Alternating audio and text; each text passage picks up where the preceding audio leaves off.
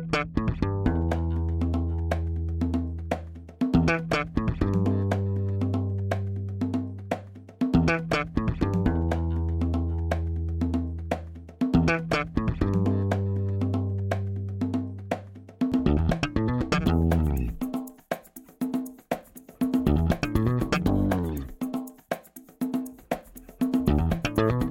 Este é o Tapa da Mão Invisível, podcast destinado àqueles que querem ouvir ideias que abalam sociedades e que não são ditas na mídia tradicional. Bem-vindo, Paulo Fux. Grande Júlio Santos, tudo certo? Tudo certo, obrigado por me chamar de Júlio Santos, porque o pessoal do nosso grupo do Telegram não sabia qual era o meu sobrenome, né? Os caras pensavam não, que era Eu não lembro de. Eu não lembro de comentar tudo grande Júlio Mostardas, não, é Júlio de Mostardas, né? É, é só por causa dos meus arrobas, o pessoal pensa que o meu sobrenome sobrenome é Mustaras. Até assinei um contrato esses dias que o meu sobrenome tava Mustaras e eu não quis fazer que o cara fizesse o contrato. Então tá, bota Mustaras, eu tô nem aí mesmo. O contrato então não tem nem validade, né? Não é nem o nome verdadeiro. Não, mas peraí. Ô, Júlio, já percebeu que se o Tapa virar um programa mainstream, assim, ouvido por dezenas, centenas de milhares de pessoas, tu talvez seja o mostardense mais famoso da história? Já pensou nisso? Ah, pode ser. Eu tenho que passar por cima de Menotti Garibaldi, né? Que não é, é famoso no Brasil, é famoso lá na Itália, né? Mas... Por quê? Por ser filho da Anitta, é isso? Porque ele nasceu em Mostardas. Ele nasceu em Mostardas. A Anitta, pra onde que ela ia parir um filho durante a Revolução, ela tinha que parir no lugar mais deserto do Rio Grande do Sul, pariu em Mostardas. ela lá, porque lá não tinha revolução. Mas o filho fez alguma coisa de importante ou ele é só filho dela? Não, ele é famoso lá na Itália, da revolução da unificação da Itália, lá não sei ah, o quê. Sim, é que eles estiveram aqui e depois foram pra Itália, né? Exato, o pai dele era. Esses e daí... revolucionários. É. fazer um episódio sobre isso. Okay. Mas, cara, me diz, essa semana, primeira semana de 2020, tem algo que te irritou? Irritou não, mas eu tô ansioso, Júlio. Eu tava comentando antes de começar a gravação, ansioso. Vai ter um aspecto novo na discussão liberal aqui do Brasil que vai ser muito legal. Que a gente vai. Sabe aquela, aquele meme que é o que é do Scooby-Doo, que tá, tipo, tá o, o, bandido com o capuz na cabeça, né? E no final o Fred tira o capuz e mostra quem é que tá por trás né, no final das contas da história. Tem muito liberal aí, né, que é fazer uma provocação, obviamente, muito liberal, que vão puxar o capuz da semana do liberalismo e vão mostrar que, na verdade, no fundo, no fundo, tem um intervencionista militar que apoia que os Estados Unidos bombardeiem o mundo inteiro. Então, né, vamos só deixar essa provocação, deixar bastante gente braba e vamos tratar disso no episódio pra. Ah, mas não, mas eu, eu entendi que tu ficou chateado com a morte do general iraniano. Foi isso? Eu adorava aquele cara, era um ídolo.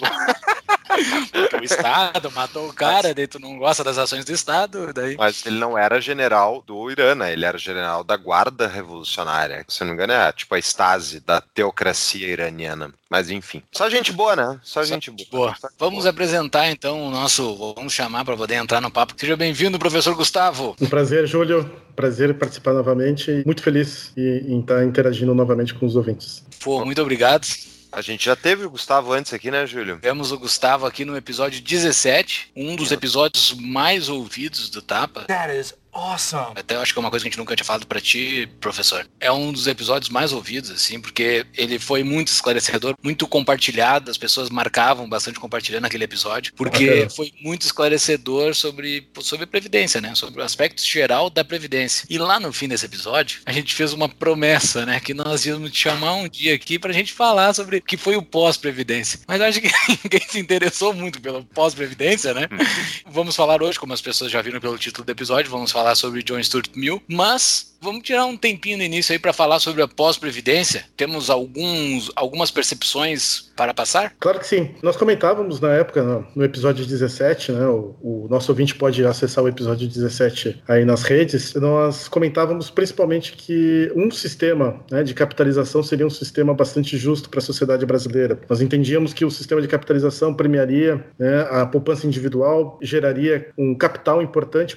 para financiamento do desenvolvimento do país, do, do do Brasil. E, infelizmente, esse sistema de capitalização, no texto final da reforma da Previdência, ficou de fora. Isso, para mim, é uma lástima, né? E também acrescentando que, mesmo a reforma aprovada, que mantém o sistema de partição, ou seja, os ativos financiando os inativos, né? as regras que foram aprovadas elas são um pouco brandas né, em relação àquilo que as contas públicas, e especialmente as contas de Previdência, necessitam. A não inclusão de estados e municípios, uma série de outras coisas também foi um fator decisivo. Então, no final das contas, eu acho que saiu uma reforma da Previdência, o mercado financeiro, sobretudo, desejava que alguma reforma da Previdência pudesse ser aprovada. Foi aprovada uma reforma da Previdência que permite uma economia de recursos, permite uma maior transparência também, em alguns vários aspectos, para a Previdência Pública brasileira, mas é uma reforma que ela não vai nos pontos principais do esquema de Previdência no Brasil. Então, eu estou imaginando, né, uma, vamos fazer aqui um, um futurólogo aqui, uma, uma Ná aqui, eu estou imaginando que em 10 anos a gente está voltando a discutir, em pelo menos 10 anos a gente está voltando a discutir Previdência novamente no Brasil. Novamente a Previdência ela vai estourar e novamente vai, vão ser necessárias reformas adicionais dentro da estrutura brasileira. Isso porque, como um bom esquema pirâmide, que é sistema de Previdência por repartição, né? Uma hora Perfeito. acaba a festa, então ou tu, tu cortas, corta a mamata, corta o negócio, ou vai estourar o esquema pirâmide, né? Então... Exato. E aí, e aí também acho que vale a pena, nos últimos meses, foi crescente o destaque né, para algo que nós já imaginávamos quando nós discutíamos Previdência lá no episódio 17, que é o fato de que nos últimos meses o, o trabalho informal cresceu demais no Brasil. Né? Em outras palavras, as pessoas estão conseguindo se virar sem as leis trabalhistas, sem CLT, as pessoas estão gerando renda, as pessoas estão gerando oportunidades, né, que de outra forma, dentro da regulação da CLT, era acessível só para alguns dentro do esquema do mercado de trabalho brasileiro. Alguns privilegiados, né, alguns que tinham uma educação formal, alguns que tinham uma educação superior diferenciada, e na verdade o brasileiro ele é muito mais adaptável que o governo, né? então ele hoje ele consegue defender a sua renda através de, de empreendimentos, ele consegue defender a sua renda através de oportunidades os motoristas de Uber talvez sejam os, os, os, exemplos mais latentes disso. Já temos aí, pelas estatísticas, cerca de 2 milhões e meio né, de pessoas trabalhando nessa atividade. Então, mostra que as oportunidades estão aí né, e elas precisam de boas soluções. Mas no bojo disso cresce o trabalho informal e o trabalho informal ele não remunera a previdência. Então eu, eu acredito que em 10 anos, pelo menos novamente enfatizo isso, nós estaremos discutindo previdência novamente no Brasil, né? E a sua forma de, de financiar a capitalização, especialmente. Júlio, então com isso eu acho que a gente cumpriu uma das coisas que a gente foi cobrado outro dia naquele grupinho que a gente sempre deixa para falar no final, que vai falar no início hoje, que outro dia os nossos apoiadores, né, quem ajuda a pagar as contas e manter as luzes acesas, eles nos lembraram as promessas de episódios que a gente fez em várias coisas, então hoje estamos cumprindo. Falamos de Previdência. Que pena, né, professor? É uma pena que a política é a arte do possível e a arte do possível simplesmente não resolveu o problema, só empurra com a barriga mais um tempo. É, são oportunidades perdidas, né? E ficou nesse processo político, como você bem disse, eu acho que vale a pena destacar duas coisas, né, do processo legislativo no desenrolar da reforma da Previdência durante o segundo semestre de 2019 em especial. Que os grupos de interesse ainda estão muito enraizados dentro do processo legislativo e dentro do Estado brasileiro. Não foi prevista reforma da Previdência para os militares, não foi prevista a reforma da Previdência para os funcionários públicos, municipais e estaduais, grandes fontes de déficit dentro da Previdência brasileira, né? regras diferenciadas para esses grupos mantém-se, então isso fica latente no processo legislativo, isso aí infelizmente contribui menos para a democracia brasileira. Uma segunda coisa que eu gostaria de destacar desse processo legislativo é que a reforma da Previdência ela passou com uma votação recorde na Câmara dos Deputados, uma votação recorde, inclusive para um primeiro ano de mandato, né? A gente sabe que dentro do, da política brasileira, o primeiro ano de mandato de um presidente geralmente é privilegiado para se passarem propostas, para se aprovarem propostas dentro do Congresso. Foi aprovada com uma larga margem, e eu vou dizer, não foi por causa do governo, foi apesar do governo, porque a reforma da Previdência ela foi aprovada mais por interesse e mobilização do Congresso Nacional do que propriamente do executivo brasileiro, o governo Bolsonaro. Então, esses dois destaques acho que merecem ser dados aí também dentro dessa reforma da Previdência. Interessante. Não tinha pensado por esse, por esse lado que tu tinha falado antes, que a reforma, que a, o sistema da Previdência pode começar a miar pelo lado da receita, né? Tem muita gente agora que não está contribuindo, está achando outras formas, e isso não foi colocado nem, em cálculo nenhum, pelo jeito, né? Então. Pelo visto, não. E, e aí, pior, né? As pessoas estão perdendo a crença na Previdência Oficial. Né? Então, elas estão pagando quando elas são obrigadas, quando elas têm um trabalho formal, que o patrão obriga-se a financiar a Previdência, e no final elas sabem que vão receber uma renda muito inferior àquela que foi prevista, mesmo, mesmo se deixar algum tipo de pensão para viúva ou para filha, ainda assim vai ser uma pensão que vai ser carcomida pela inflação ou pelo reajuste. E então o sistema perdeu credibilidade também nessa discussão, infelizmente. Por isso que a, reforço, a necessidade seria transformar o sistema para uma outra lógica, para um outro raciocínio que estaria contido dentro do, do regime de capitalização em contas individuais. Eu sou um pouquinho mais radical. Eu até falei isso naquele outro episódio. Eu acho que não cabe ao governo obrigar a gente a guardar dinheiro a contragosto. Eu acho uma é uma idiotização da população achar que políticos, que são geralmente uns tapados e jumentos, né, podem decidir melhor por nós como é que a gente vai guardar nosso dinheiro. E isso é especialmente, tipo, uma visão sobre o pobre, né, de que o pobre é incapaz de gerir sua própria conta e logo tem que vir o Estado, abre aspas, benevolente, cuidar dele e guardar, abre aspas, fecha aspas, o dinheiro para ele, sabendo que eles não guardam. Eles nunca guardaram, nunca guardaram e não vão guardar nunca. Eles gastam o dinheiro todo e daí continuam tendo que arrecadar para justamente pagar o rombo do ano. Essa tua colocação é importante porque se a gente recordar, foi falado lá no episódio 17, a previdência pública ela nasce com o governo Getúlio Vargas, né?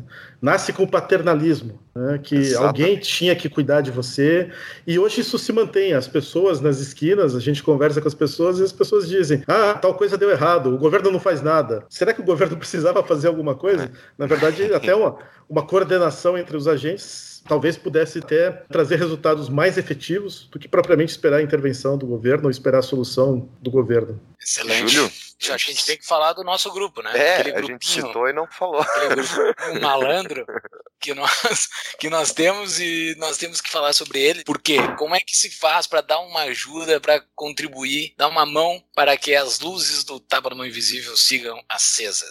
Basta fazer uma contribuição de no mínimo 10 reais no Apoia-se, apoia.se barra da Mão Invisível. No mínimo de 10 reais você vai receber um convite para entrar no nosso grupo Telegram, o grupo Telegram mais livre da internet, sem nenhuma verificação para eu poder afirmar isso, mas ele é o mais livre da internet. E lá nesse grupo você terá contato com pessoas de tudo que é canto do Brasil e do mundo e de outros continentes. Mas assim, Fux, além do nosso grupo, a gente tem que falar sobre o assunto, o tema de quem clicou aqui, chegou em nós, escrito John Stuart Mill, está ouvindo sobre Previdência. Então tá, quem ouviu sobre Previdência até aqui e não tinha escutado o episódio 17, vai lá escutar o episódio 17, para entender mais ou menos o que a gente falou aqui. Nós estamos em janeiro de 2020, então era o tema bastante contextualizado do momento que nós estamos vivendo mas nós vamos falar sobre um assunto que é atemporal, é de alguém que viveu há muito tempo atrás e suas ideias impactaram e reverberaram até hoje no mundo. John Stuart Mill, eu dei uma lida, dei uma estudada para poder conversar contigo um pouco sobre a vida dele, né? O cara, então, antes de falar um pouco da ideia dele, a vida dele foi uma infância meio louca, assim. Não sei se chegou a, a ler sobre isso, professor. Sim, a infância dele foi uma infância praticamente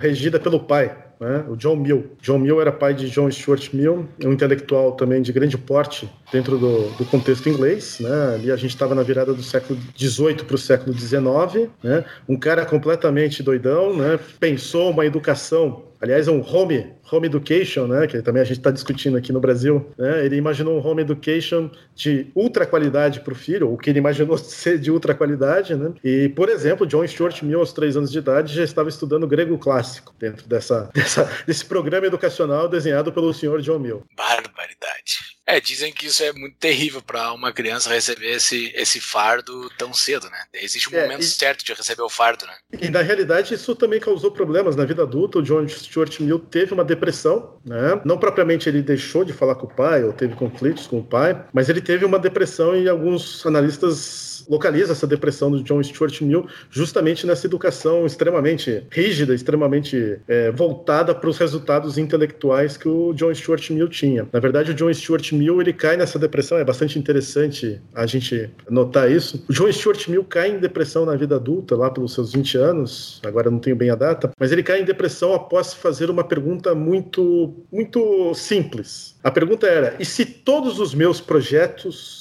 se todos os meus desejos, se todas as minhas realizações fossem um dia alcançados? Ele imaginou a resposta sim, né, para que todas as reformas por ele propostas fossem obtidas e caiu em depressão. Elas não estavam nem na metade ainda de serem, serem. Hoje, elas não estão nem na metade de serem adotadas, né, mas John Stuart Mill já se preocupava com depois. Né, tal a crença na superioridade das suas ideias manifestadas, pelo menos até aquela data. Então, John Stuart Mill passa um tempo na sua idade adulta em depressão, né? E alguns analistas também localizam essa, essa depressão nessa autoconfiança e nessa reeducação rígida que adveio da, do pai. Né?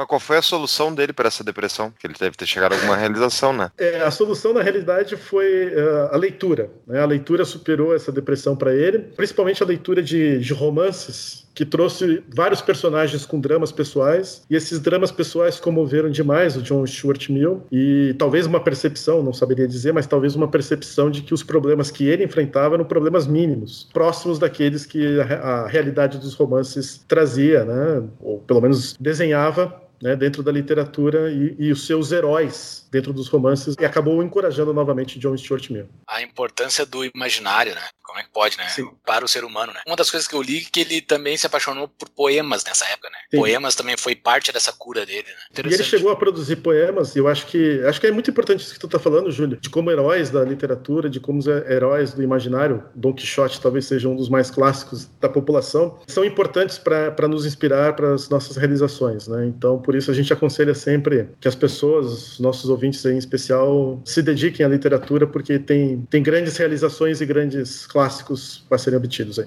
Mas interessante é que ele era um ateu, né? E ele, ao mesmo tempo, ele teve essa preocupação, então, com, como é que tu chama, enfim, essa questão literária mais profunda, mas imaginário. ao mesmo tempo, ele, imaginário, isso. Ao mesmo tempo, ele não acreditava em Deus e tal. Então, é que também, diga passagem, uma coisa bem diferente, né, para alguém naquela época, né? A gente vai falar aqui, mas na verdade, o John Stuart Mill, ele enxergava a religião como algo opressor à individualidade. Né? Uhum. Uh, um dos conceitos mais importantes do liberalismo, né, o indivíduo, talvez o autor que tenha mais enfatizado esse conceito de indivíduo tenha sido justamente John Stuart Mill. Né? Por que, que a gente enfatiza o individualismo dentro da teoria do liberalismo? Porque tudo nasce a partir do indivíduo. Então você inverte uma lógica que é uma lógica de que o Estado, por exemplo, existe, ele existiria em função do indivíduo. Então você inverte a lógica de que, na verdade, o Estado, é isso que nós falávamos agora há pouco sobre previdência, o Estado vai cuidar dos indivíduos. Não, ao contrário, os indivíduos é que vão cuidar do Estado, os indivíduos é que são responsáveis pelas suas próprias escolhas e não um alguém um conceptor geral, um,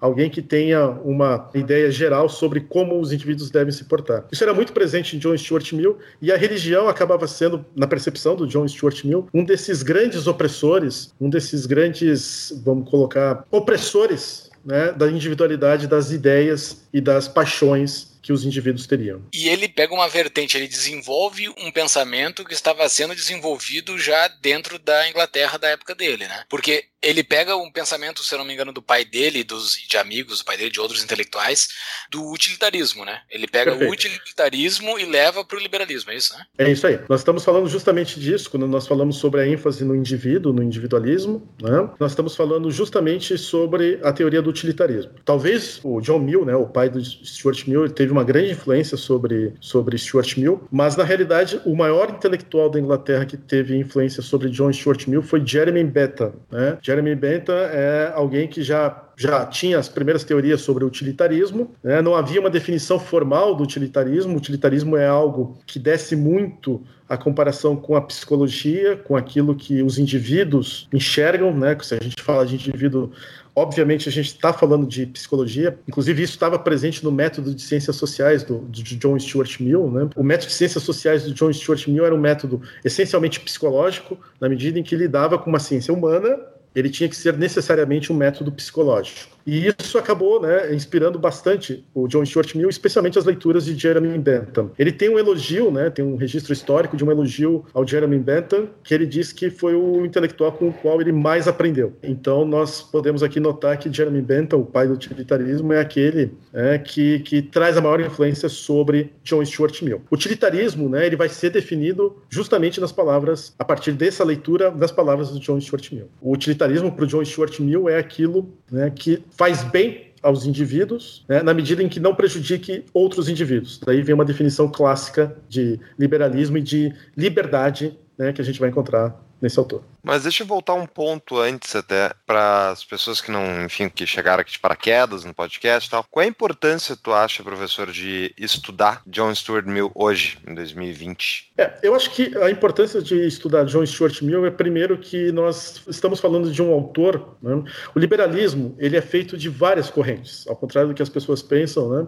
O liberalismo ele é feito de várias correntes. Há correntes que defendem liberdades individuais, há correntes que enfatizam as liberdades econômicas E quando nós estudamos John Stuart Mill, a gente vai ver essas várias vertentes do liberalismo nascendo, né, sendo fomentadas, e isso vai, acaba sendo importante pelo registro histórico. Nós vamos poder enxergar dentro do John Stuart Mill um liberalismo de tentáculos. Os vários tentáculos daquilo que a gente chama de liberalismo na atualidade já estão presentes na obra de, de John Stuart Mill. Então a gente vai encontrar, por exemplo, até mesmo em John Stuart Mill, né, fica um registro aí, até elogios ao comunismo e ao socialismo. Né? Uhum. Verdade que a gente ainda não tinha experiências práticas, né, experiências sociológicas a respeito de comunismo e socialismo. Né, o Mas o que, que, ele elogiou? Na verdade, o John Stuart Mill elogiava o fato de que o socialismo né, ele previa uma evolução em relação à propriedade privada. John Stuart Mill, por exemplo, faz uma crítica à herança privada. Né? Ele entendia que a herança privada era contrária aos princípios da individualidade, né? porque a herança um argumento que você vai encontrar hoje. É um argumento que, para mim, pessoalmente, não tem muito sentido, mas você vai encontrar hoje um argumento no sentido de que a herança ela vicia os dados, vicia as oportunidades de alguns em relação a outros. John Stuart Mill já tinha essa crítica lá no século XIX. Ele não viu né, as experiências, naturalmente, ele não viu as experiências socialistas e comunistas na prática, mas ele também tinha um elogio a essas experiências. Ele achava que o socialismo e o comunismo, ademais, além desse elogio, ele achava que o socialismo e o comunismo, na medida em que preservassem a ordem individual, poderiam ter sucesso na construção de uma nova sociedade. Isso é um, uma gigantesca falha no, na dedução lógica né, do que, que é a aplicação das ideias marxistas e tal. Tu não acha? Perfeito. Eu também, eu também tendo a concordar. Né? A gente tem que, entretanto, dar, dar uma trégua para o John Stuart Mill, no sentido, primeiro, de que não tinha essa experiência prática ainda do comunismo e socialismo, e segundo, né, as pessoas estavam começando a iniciando a interpretação do que era Marx, do que era o socialismo, etc. Né? No entanto, né, preserva-se a aquilo que de mais fundamental a gente vai encontrar em John Stuart Mill, que é a noção de indivíduo. Ele entendia que o socialismo poderia, eventualmente, redundar na preservação do aspecto individual. Isso de demonstrou-se na experiência prática do século XX impossível. É, inclusive, por dedução lógica, é possível chegar numa refutação para essa tese dele.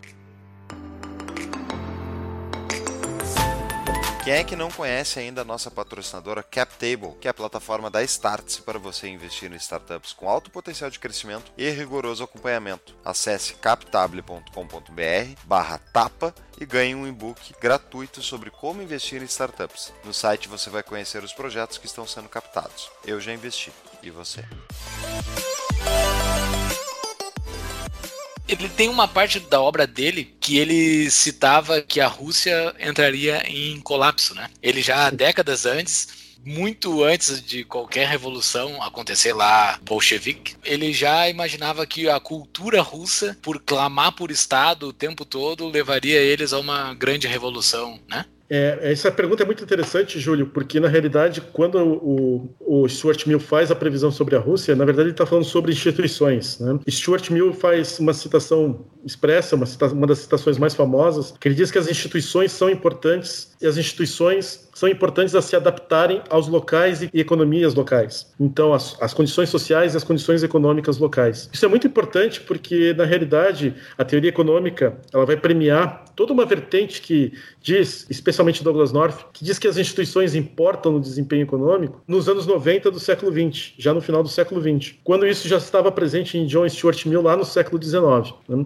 Então, essa previsão com relação ao colapso da Rússia nasce precisamente do, do fato de John Stuart Mill reconhecer a importância das instituições dentro do, do arcabouço econômico e social. Mas, professor, como é que é essa adaptação, tu diz, das instituições, ao teu ver, assim, na, na visão dele, de acordo com o indivíduo? Por exemplo, o indivíduo da Rússia é diferente do indivíduo inglês, obviamente, mas como é que seria uma instituição russa versus uma instituição inglesa, sendo que para o próprio meu existe uma questão da liberdade individual que deve ser respeitada claro. universalmente, né? Claro, é, é excelente pergunta, Paulo, porque na realidade o que nós temos é um defensor, o John Stuart Mill é um defensor da democracia liberal. Tá?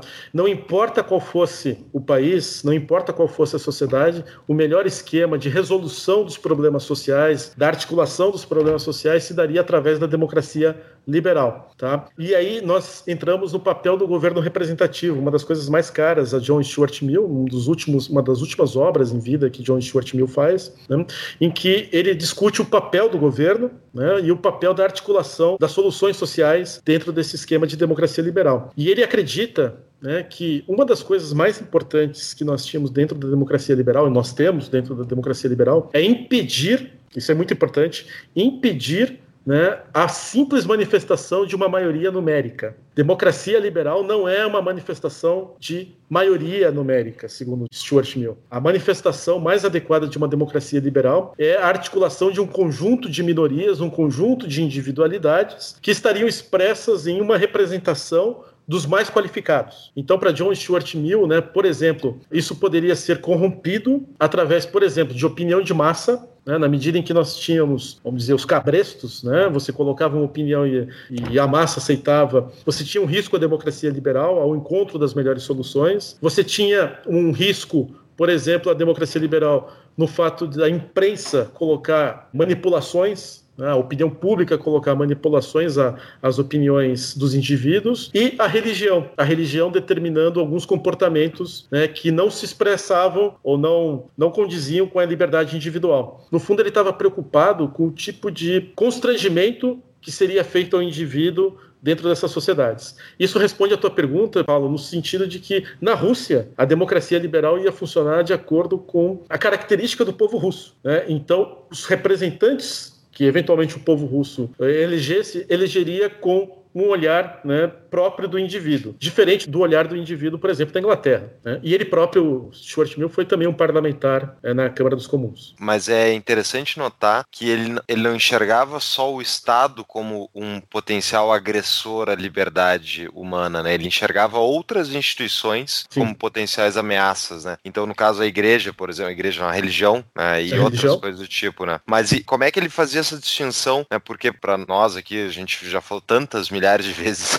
nesse programa que o Estado é coerção, né? Esse é o problema, ele obriga as pessoas a aderirem a contragosto a coisa que elas não querem. E já pro Mil não é esse o principal problema, talvez. Ou... Não, ele, ele era um defensor do Estado mínimo, tá, Paulo? Uhum, sim. Mas ele era um defensor de que, na verdade, esse Estado, primeiro, fosse constituído por representantes legalmente eleitos, o que nem sempre a gente assiste, porque nós, quando, por exemplo, nós temos uma formação do executivo né, a partir de indicações daquele que é eleito para o executivo, nós estamos corrompendo, em certo sentido, essa, essa lógica do John Stuart Mill. É, eu vou aqui pegar um exemplo atual, né? nós temos, por exemplo, no Brasil a escolha de ministros ministros, a escolha de secretários estaduais e a escolha de secretários municipais sendo realizada pelo governador, pelo prefeito, enfim, pelo presidente. Né? Só que dificilmente esses secretários e esses ministros passaram pelo crivo popular. Eles são, na verdade, um corpo técnico que o chefe do executivo entende que vai assessorá-lo adequadamente. Para o John Stuart Mill, esse é um tipo de, de formação inadequada do Estado, porque você dá mais poder, eventualmente, a um secretário do que a um representante legislativo eleito. Né? Então você inverte a lógica da representação popular, da representação por voto. Então, no aspecto que tanja John Stuart Mill, é, é, importante dizer que, primeiro, esse governo é um governo mínimo, né?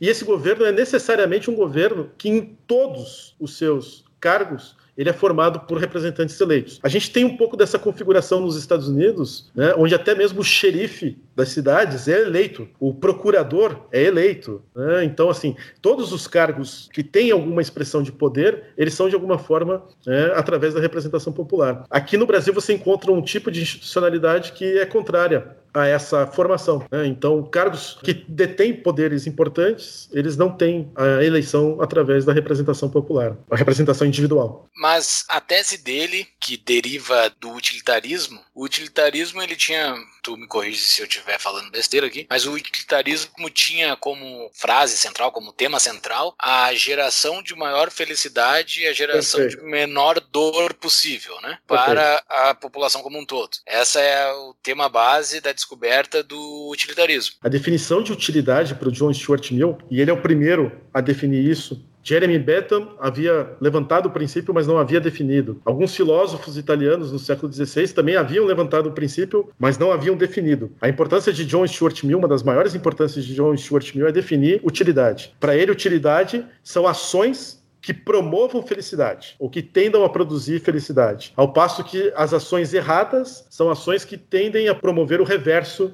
do que seria felicidade, o mal. Sim, mas daí os utilitaristas eles ficavam buscando esse bem geral, esse bem coletivo geral, esse bem para a maior quantidade possível de pessoas. E o John Stuart Mill ele inclui dentro dessa lógica utilitarista o que importa mesmo para que o todo fique mais feliz ou com menos dor é que o indivíduo escolha o que é bom para ele mesmo, né? É aí, né? É aí que é o que ele entra com o individualismo. E esse é o conceito consegue... central da liberdade, né? A liberdade de expressão, a liberdade de escolha a liberdade, inclusive, de religião. Exato. De não religião. E daí, assim, isso seria um proto-PNA, princípio de não agressão? Seria ele o primeiro a que desenhou isso? Eu penso que sim, eu penso que sim. Inclusive, do ponto de vista do conceito de Estado de John Stuart Mill, o Estado seria alguém que precisamente daria conta de articular os indivíduos no sentido de não promoverem o mal-estar entre si é, não promoverem essas ações que tenderiam a ser o reverso da felicidade. E isso seria importante né, que houvesse uma grande articulação. Uma das críticas, né, pegando esse gancho, uma das críticas mais fortes que se tem a John Stuart Mill é que ele não define justiça, ele não define bem-estar. Ele defende o Estado mínimo,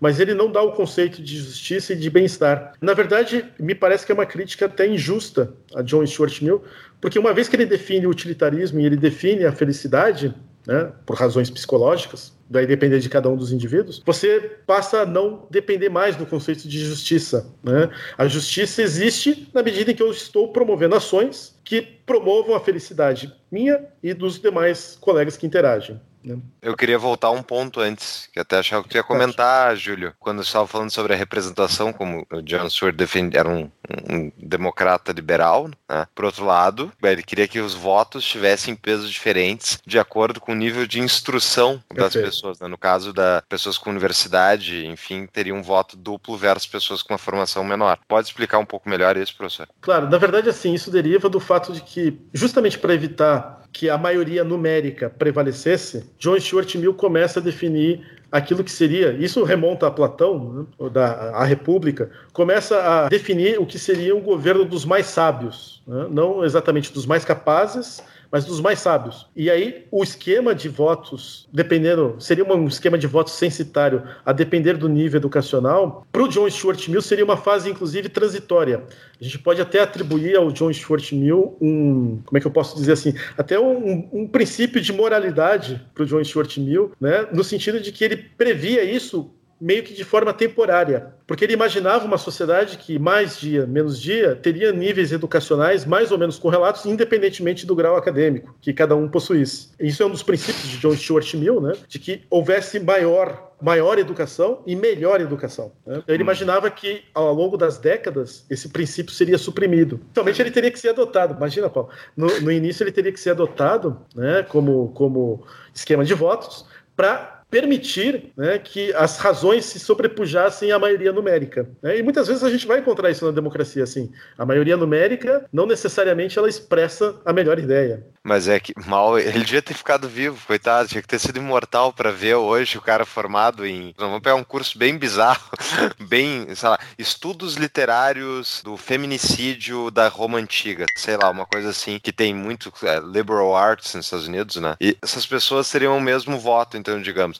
Mas eu, pessoalmente, sou muito contrário a essa ideia. Eu acho que justamente essa ideia de quem é o sábio para decidir, quem é o, o fulano que vai decidir por mim, mais tem um voto melhor do que o outro. Claro, numa concepção de que o Estado não está interferindo no dia a dia das pessoas, ok? Primeiro, então, para que então o sábio? Se o Estado não está ali para, digamos, guiar a sociedade, ele é simplesmente, né, o, enfim, a, o, o, Estado mínimo, que é para garantir ordem, segurança, coisa do tipo, né? Para que ter o sábio? O Estado não tem, não tem função nenhuma a não ser garantir a ordem. E a segundo ponto, já que tem o sábio, né, é aí que é o medo, é aí que é o problema, ao meu ver, que é o, quando os sábios acham que sabe o que é melhor para todo mundo, e em eu vez de dar liberdade para as pessoas, ele vai lá e define, ó, eu sou mais sábio. Previdência. Nós do Estado Estado definimos que previdência. Nós, eu, Getúlio Vargas, defini que previdência é uma coisa importante. E agora todo mundo vai ter que pagar o resto da vida desse negócio. Eu te entendo, eu te entendo mas perceba que isso evitaria, por exemplo, que nós tivéssemos. Eu não digo as decisões, mas nós evitaríamos que várias das opiniões, por exemplo, fossem opiniões que trespassassem a sua, a sua área de saber. Né? Então, por exemplo, eu não teria pessoas opinando sobre política de saúde sem que elas tivessem know-how no assunto. Né? ou eu tivesse pessoas opinando sobre reforma da Previdência sem que elas tivessem algum know-how anterior sobre o assunto. Então, isso acaba né, tendo uma lógica, que é uma lógica que a gente tem hoje, a gente tem hoje dentro do esquema de, do executivo, do executivo como ele está desenhado, das diversas pastas, das diversas secretarias, em que o chefe do executivo aponta, entre aspas, um sábio para ocupar essa secretaria e assessorá-lo naquele devido assunto, sem uma representação popular necessariamente estar por trás. Mas o, o bom, pelo menos, disso é que, por exemplo, não teríamos o Eduardo Moreira, sei lá, aquele economista, falando que não, não tem déficit da Previdência. Ele não é nem economista. Ele não tem nem. Sakamoto? Pelo menos isso não teríamos lá. Não, o cara, eu não vou pegar um nome, eu vou pegar todo, toda a Unicamp para opinar sobre reforma da Previdência. É um monte de gente. E a coisa descambava. Mas é, é, um perigo, né, professor? É um perigo, é, tipo, porque quem é que define dentro da própria área de conhecimento, a gente tá brincando aqui, né? Obviamente não defende uh, censura e tal, mas quem é que definiria dentro da área de conhecimento quem é que tem as ideias corretas, né? Então, muitas vezes, se tu deixar para as pessoas da área de conhecimento, eles vão defender, tipo, eles têm um, têm um problema de risco sistêmico, né? Eles não enxergam fora é. da bolha. Então, problema talvez... de corporativismo, talvez. É, exatamente. É um perigo. De novo, essa ideia que é essa ideia que, que obviamente não é central do trabalho dele, ele tem tantas coisas boas para falar, mas tô pegando no pé dele, tá morto há muito tempo, mas vamos aproveitar e falar dos, dos defeitos também. Que é essa ideia de que tu vai ter um conselho superior de pessoas que vão decidir por nós porque ele tem mais conhecimento da área e bababá. Isso presume, primeiro, quem é que vai decidir quem é que compõe o conselho, quem é que vai decidir é. os critérios, né? Tem vários problemas de estruturação disso. E depois, mesmo que tu estruture só com anjos, os anjos morrem, são substituídos, eles defendem a si mesmos, como qualquer outro ser humano. Você é viciado no longo prazo. Na verdade, assim, você pode enxergar essa argumentação do John Stuart Mill, né? É a mesma argumentação que Platão faz lá na Grécia Antiga tá? Mas você pode enxergar essa argumentação do John Stuart Mill com a seguinte desculpa: representação por voto. Né? Ele achava que esses problemas que você aponta, Paulo, esses problemas seriam superados na medida em que houvesse o exercício da representação por voto. Então, se eu tivesse pessoas mal intencionadas dentro dessas desses postos, desses cargos, dessas tarefas, eles rapidamente seriam substituídos na medida em que seriam percebidas as suas más qualidades, vamos colocar assim. Né? O irônico aqui é que, uma nota biográfica, o John Stuart Mill ele é um representante no parlamento inglês em 1862, se eu não estou enganado, e ele perde a reeleição em 1865. Então ele próprio foi substituído né, através do esquema que ele mesmo supunha.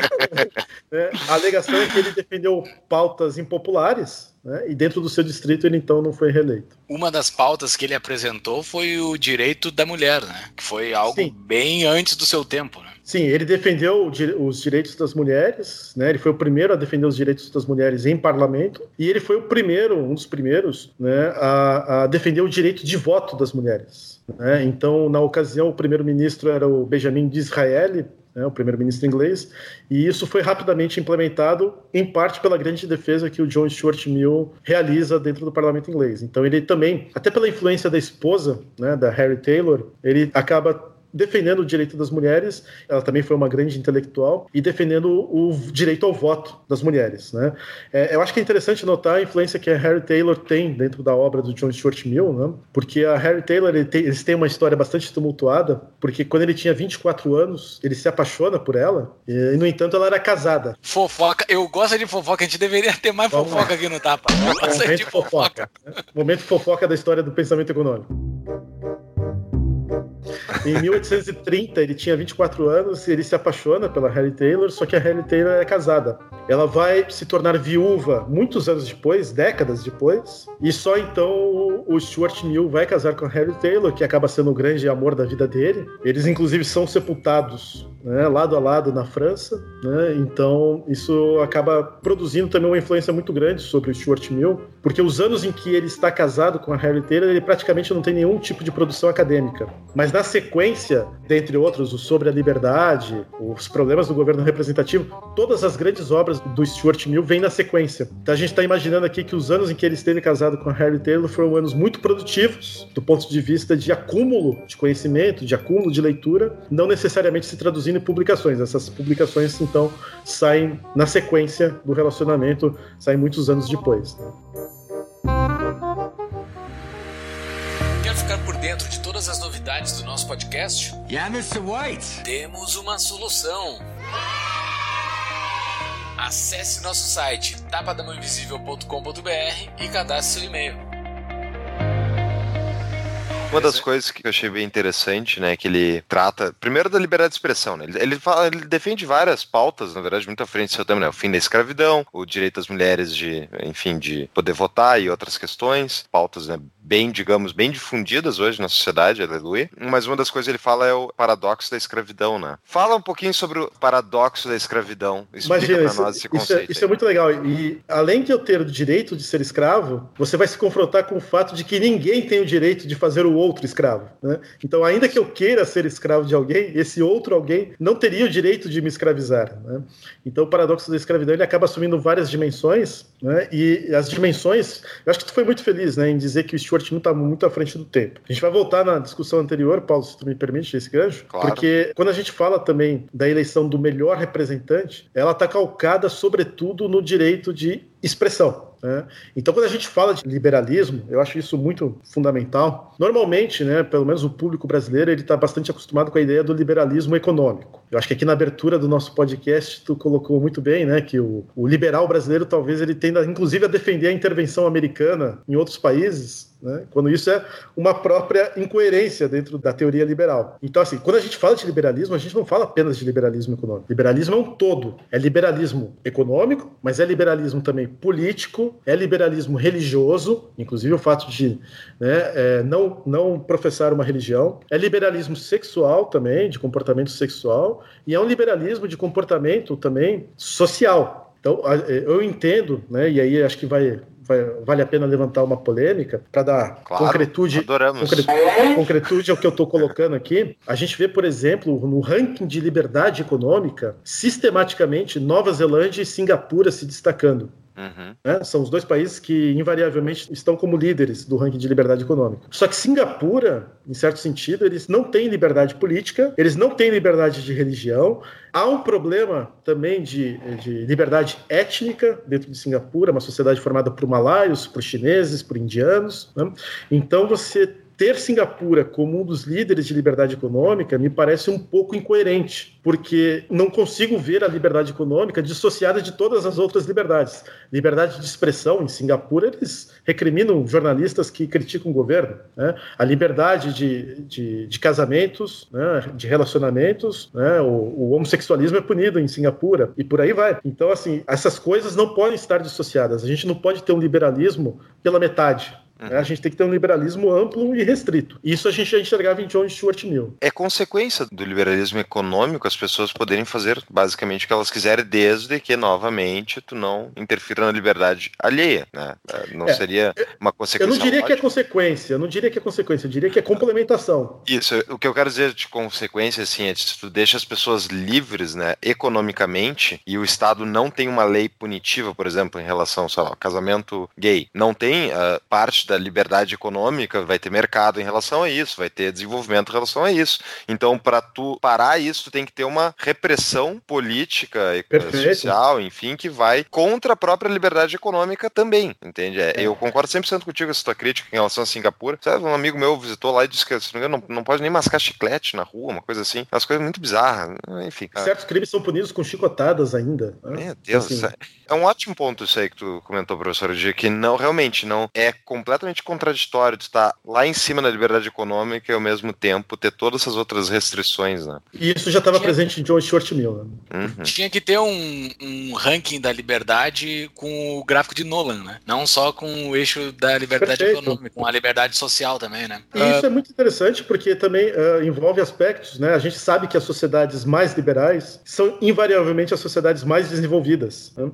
E quando você olha para a qualidade de vida de Singapura, ela não é tão assim acentuada quanto o desempenho econômico. Né? Uhum. Por quê? Porque a minha minha hipótese é de que as outras liberdades estão restritas em Singapura, de modo que a sociedade não consegue ter essa amplitude né, de desempenho também social. Muito interessante. Muito interessante. Nós temos no pensamento de Stuart Mill a ideia que lá na época dele ele chamava de alcoolismo, de beberrão, sei lá, que ele chamava as pessoas que bebiam, que é bastante associada para atualmente por problema das drogas, né, para a situação das Perfeito. drogas. Né? Lá no nosso, no nosso episódio 20, que nós fizemos com nosso amigo Tiago Bertelli, nesse episódio nós citamos, eu, eu acho que citei, um texto do Theodore Dalrymple sobre drogas e ele cita do lado das liberdades individuais, ele bota como como contraponto justamente o John Stuart Mill, que ele tenta bater na teoria do John Stuart Mill de que nós não poderíamos ter uma liberdade de evadir da consciência. Basicamente é isso, assim. No momento que tu não é bem isso que ele fala, mas eu tô resumindo aqui. No momento que tu decide que tu sai do teu pensamento, que tu não é mais responsável pelos teus atos, no momento que tu tá drogado ou super alcoolizado, tu já deixou de ser livre. Tu não é mais livre, tu tá praticamente entrando no paradoxo da escravidão. Sei lá como é que ele resolve isso. Mas ele diz que a teoria para as drogas de Stuart Mill não seria, não seria aplicável, porque a pessoa está dirigindo alcoolizado, está indo para uma situação que vai gerar problemas para os outros. Uh, Perfeito. Qual é a tua visão sobre isso? Assim, não, não sobre as drogas específicas, mas sobre a liberdade individual no momento que tu deixa de ser responsável por si mesmo. E se o Stuart Mill tinha alguma resposta para isso? Assim? Na verdade, assim, o problema principal dessa questão não é tanto você perder a sua liberdade, mas você colocar em risco a liberdade dos demais você poder infligir algum mal aos demais. Por exemplo, eu tenho todo o direito de dirigir alcoolizado, mas eu começo a ter problemas com esse direito de dirigir alcoolizado na medida em que eu coloco em risco terceiros. Né? Uhum. Existe um princípio precaucional aqui, no qual o utilitarismo que eu faço a mim, a minha produção de felicidade que o consumo de álcool pode comprometer né, a felicidade de outros dentro da minha sociedade. Né? Uhum. Então, John Stuart Mill ele critica qualquer tipo de controle social. Né? Isso era um problema que ele. Acho que a questão que o Paulo levantou há minutos atrás é importante. Ele é contrário a qualquer tipo de controle social porque esses sábios poderiam errar. Né? Ou uhum. poderiam abusar, ou poderiam facilmente cair numa espécie de governo tirânico. Né? Uhum. Essa expressão ele, ele utiliza. Então, você tentaria evitar qualquer tipo de controle social e tentaria, ao invés de coagir o sujeito a não ter certos vícios, você tentaria convencê-lo né, ou persuadi-lo a não infligir esses vícios. Né? Essa é a política de John Stuart Mill. Também. Excelente. É, me parece né, que, em certo sentido, a preocupação principal de John Stuart Mill é evitar qualquer tipo de controle social, porque aí nós estaríamos caindo mais uma vez na ideia de opinião das massas, nós estaríamos caindo novamente na ideia de, de algum tipo de controle social, algum tipo de controle religioso, que obviamente restringe a liberdade do indivíduo. Né? John Stuart Mill ela tolerante a esse tipo de consumo, né, no caso o alcoolismo, trazendo para as questões atuais, inclusive de drogas, ele seria tolerante a esse tipo de consumo. Primeiro, desde que limitado a certos espaços, algo que a política holandesa, por exemplo, faz, né, ela, uhum. ela, prevê o consumo de drogas em determinados espaços, né, e restritos a certos atos, né? Por exemplo, eu não poderia simplesmente me alcoolizar e pegar um, uma jamanta para dirigir aí pelas ruas né, das cidades brasileiras. Né? Então, nesse sentido, o controle social teria que ser evitado ao máximo. A ideia de John Stuart Mill era persuadir ao invés de né, restringir é sempre mais difícil, né? É, talvez a escolha, por isso eu acho que é o mal que todas as democracias sofrem, né? E é sempre isso. É, é, muito mais fácil tu passar uma lei, né? Proibindo as pessoas de fazer algum determinado comportamento, que aquele grupo que passou a lei acredita que é o melhor, seja para eles, enfim, para a sociedade, né? E em vez de tentar convencer as pessoas a não e, e terem a... um comportamento que elas não gostam. Perfeito, Paulo. Eu acho maravilhoso esse ponto, porque na verdade a lei é um auto-engano. Hum. Porque você passa uma lei, você escreve no papel, você não pode dirigir alcoolizado. E quem garante que o indivíduo, primeiro, leu aquela lei, uhum. segundo, que ele vai obedecer aquela lei. A lei é só um mero conforto psicológico uhum. de que ah, certos comportamentos não podem acontecer. A lei não restringe comportamentos. O comportamento é do indivíduo. Né? Então, por isso que nós devemos, e me parece correto essa abordagem do John Stuart Mill, nós deveríamos operar no consciente uhum. e não no, na repressão em relação ao indivíduo, né? Sim. Porque eu posso passar qualquer tipo de lei, eu posso escrever uma lei aqui, se aprovada no parlamento, que, por exemplo, proíbe né, naves espaciais de pousarem no centro de Porto Alegre. Ora, bolas, né? Se daqui a pouco um fato acontecer e a nave espacial pousar no centro de Porto Alegre, né, quem é que a lei vai impedir? Né? As leis, na minha visão, elas tendem a ser um conforto psicológico para a sociedade. Olha, tá proibido subir em poste. Não, mas eu posso ir ali simplesmente subir no poste e posso subir no poste sem quer alguém ver. Uhum. Né?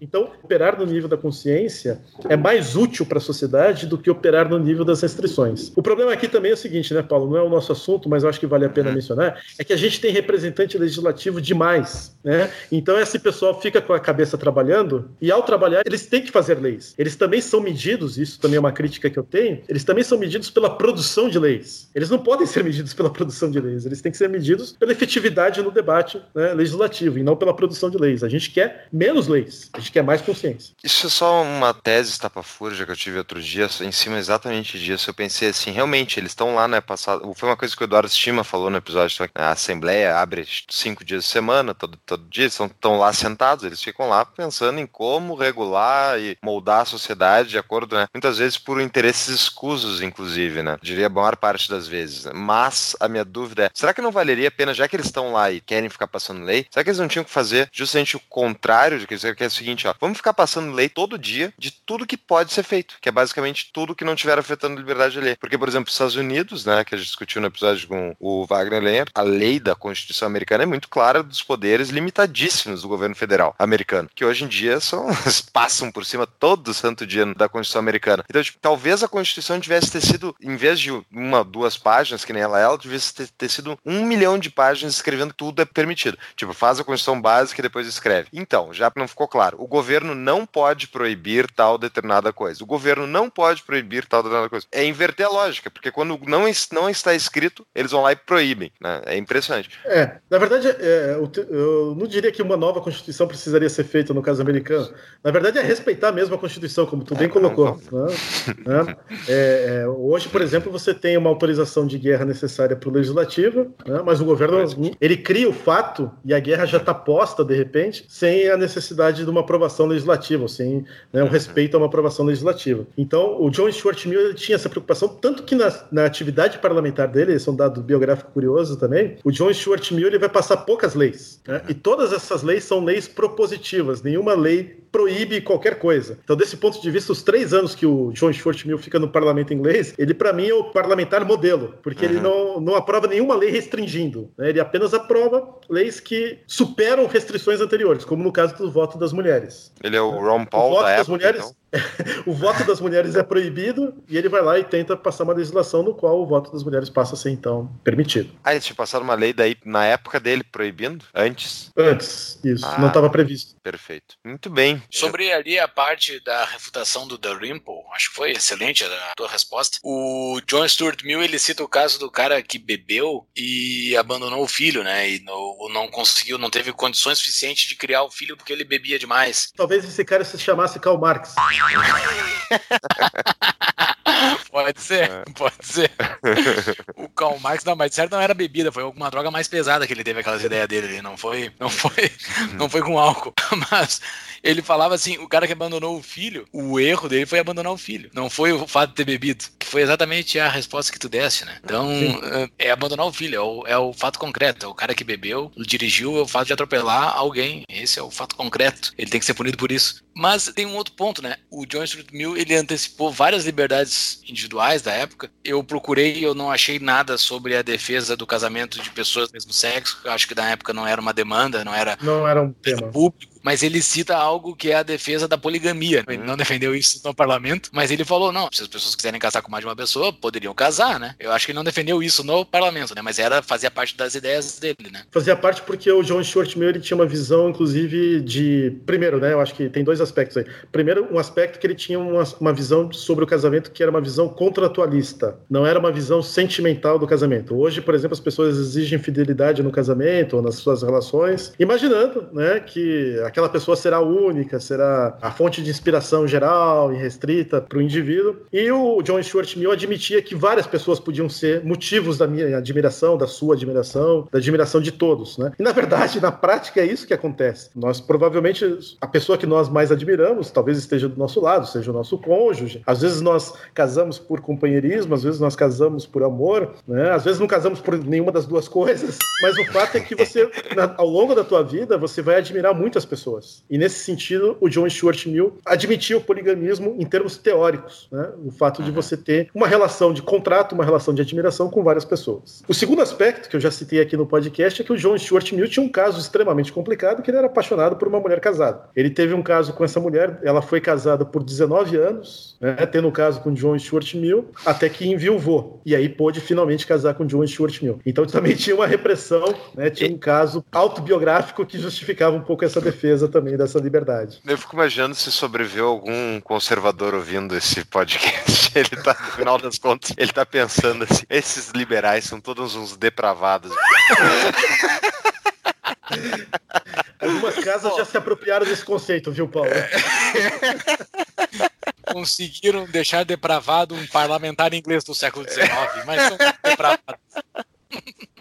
É por isso que ele é. Pô, o cara defendia poligamia, puta merda. Não, e, e, isso tem, tem respaldo em várias culturas, né? Por exemplo, me vem à cabeça a religião mormon. A religião mormon é permitida a poligamia e as leis americanas vivem em conflito com a prática mormon né, nesse sentido. Vários mormons já foram é, acusados na justiça dessa prática de poligamia, quando na realidade, na cultura mormon, ou na religião mormon, isso é altamente tolerado. É, isso é uma coisa importante de, de se ressaltar aqui nesse podcast, porque para o Stuart Mill, nesse, nesse aspecto de transição da sociedade, que nós já citamos, é, o utilitarismo ele seria a religião do futuro, seria a religião da humanidade. O utilitarismo ele iria substituir todas as demais religiões. A tua única busca é a busca da felicidade. E para John Stuart Mill, as N religiões, elas estavam, talvez seja atual, elas estavam impedindo justamente a busca da felicidade, né? com seus preconceitos, com suas normas, com seus, enfim, com seus regulamentos, as religiões impediam a busca da felicidade. Então John Stuart Mill entendia que na medida em que o público se conscientizasse a respeito da noção de busca de felicidade, inclusive da noção de que a sua felicidade também depende da felicidade de quem está no entorno, o utilitarismo se tornaria a religião religião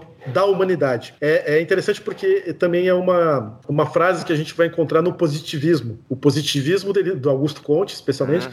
vai querer se dizer também a religião da humanidade. Né? E o utilitarismo para John Stuart Mill também tem esse mesmo papel, com ideias diferentes, claro. Uma última pergunta em relação à questão do utilitarismo do Mill. Professor, tem vários argumentos que a gente poderia dizer, né, que, olha, não é o ideal, ele é utilitariamente é melhor, né? Por exemplo, sei lá, não vamos vamos fechar o, o, não vamos fechar o MEC, né? Vamos fazer vouchers. É, eu, eu quero que feche o MEC, que eu acho que o Estado não tem direito de dizer como as pessoas têm que educar seus filhos. Agora, para o mil, essa pergunta, para o mil, esse utilitarismo seria tipo como é considerado hoje? É não, olha, vamos fazer o que é utilitariamente melhor e não necessariamente o que é moralmente mais correto no sentido de respeitar a propriedade privada. Vou pegar um, um outro exemplo que não seja né, em relação às crianças, mas em relação à própria pessoa. Digamos que seja utilitariamente melhor para a sociedade, por exemplo, que não houvesse consumo de álcool, mas isso ao mesmo tempo está moralmente infringindo na liberdade individual da pessoa de consumir álcool. Essa é a dúvida, como é que funciona esse, essa troca entre o utilitarismo e a moralidade da autopropriedade, por exemplo? É, utilitarismo realmente tem esse problema, Paulo, bem levantado isso, mas a resposta resposta ela tem que ser dada por cada uma da sociedade. E mais uma vez aquele aspecto da instituição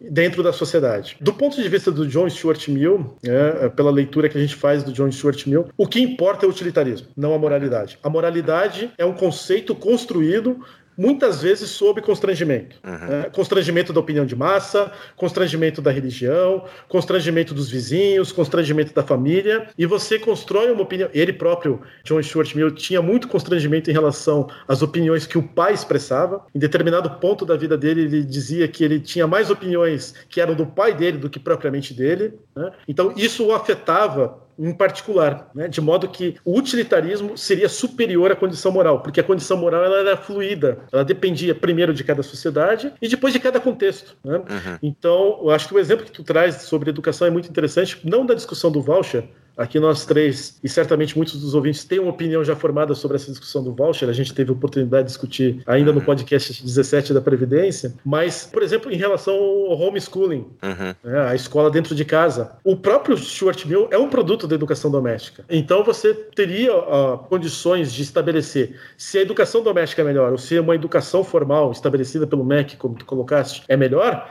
dependendo do contexto da sociedade. Né? Então, o utilitarismo, em última análise, seria o definidor, não a moral. A moral, ela é muitas vezes produto de constrangimento. Isso, inclusive, muitos economistas heterodoxos, até o próprio Stuart Mill era chamado, em certo sentido, de heterodoxo por causa dessas opiniões, mas muitos economistas heterodoxos vão também reconhecer a racionalidade perfeita que o indivíduo muitas vezes ganha na microeconomia, na análise microeconômica, ela vai se perder justamente quando eu chego no mercado e sou influenciado por opiniões de marketing, ou sou influenciado por opiniões da minha família, ou sou influenciado por opiniões do meu grupo social. Aquilo que eu gostaria de consumir, muitas vezes eu não consumo, ou não exerço essa liberdade. Uhum porque há um constrangimento anterior. O próprio Júlio citava aqui do início do nosso podcast o fato de eu estar aqui hoje vestido com a camisa da Roma. Provavelmente ele esperava que um professor universitário jamais vestisse a camisa do Totti, ou vestisse a camisa, ou vestisse uma camisa do Corinthians, sei lá, né? Uhum. Então tem uma série de preconceitos, uhum. é um constrangimento. Eu certamente sem não vou aparecer. Sem preconceito, sem preconceito.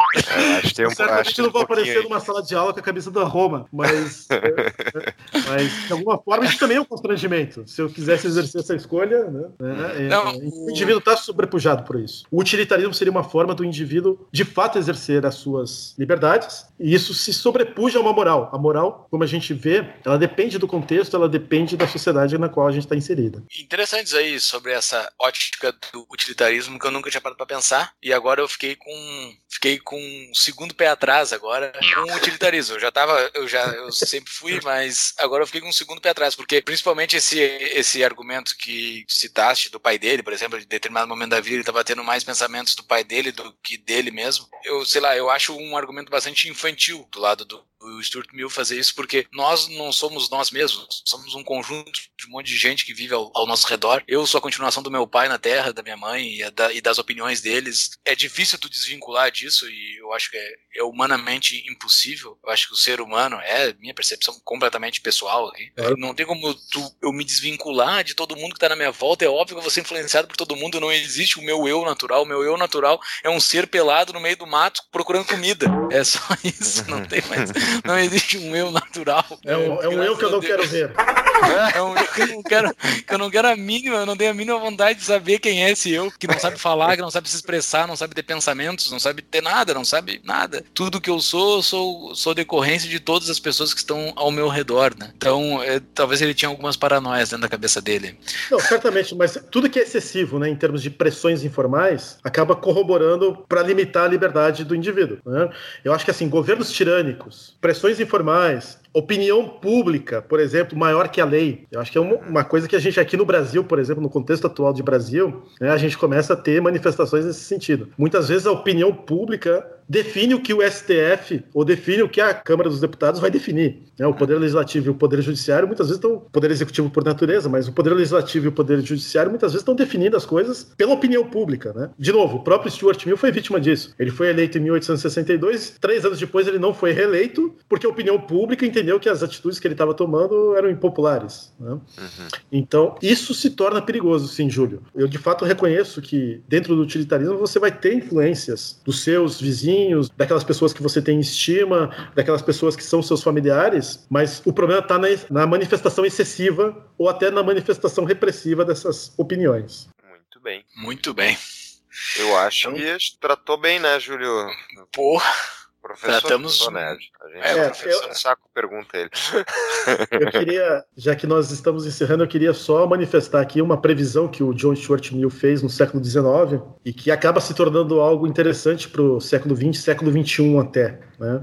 Ele imaginava que a liberdade de expressão, a liberdade de expressão oral e escrita, principalmente, ela redundaria, né, no, no limite, nas consequências, ela redundaria numa sociedade crescentemente hostil à própria liberdade de expressão. Então, um pouco o paradoxo da escravidão, né? Ao expressar a minha liberdade enquanto sociedade, chegaria um momento em que a sociedade, vamos dizer assim, desculpa a expressão, encheria o saco disso, uhum. né? E, e, seria crescentemente hostil a essa liberdade de expressão. Do tipo, puxa, que chatice né, ficar expressando tais opiniões ou, ou N opiniões, e, e isso, de certa forma, isso foi uma previsão do meu ponto de vista, que se tornou verdadeira. A sociedade ela está crescentemente hostil à liberdade de expressão, infelizmente. É, nós estamos regredindo né, daquilo que nós tínhamos alguns anos atrás, algumas décadas atrás. Eu falo em mundo, falo em Brasil, né, e essa é uma previsão que, de fato, o John Stuart Mill tinha, de que quando nós experimentássemos a liberdade de expressão, talvez nós não tivéssemos maturidade ou nós não tivéssemos a consequência para manter essa liberdade de expressão firme em voga na sociedade. Muito bem. Bom ponto. E para encerrar, tu tens uma dica de livro, professor? Chaves, como dizia meu velho avô, se quiser chegar a ser alguém, devore os livros. Quê? Que devore os livros.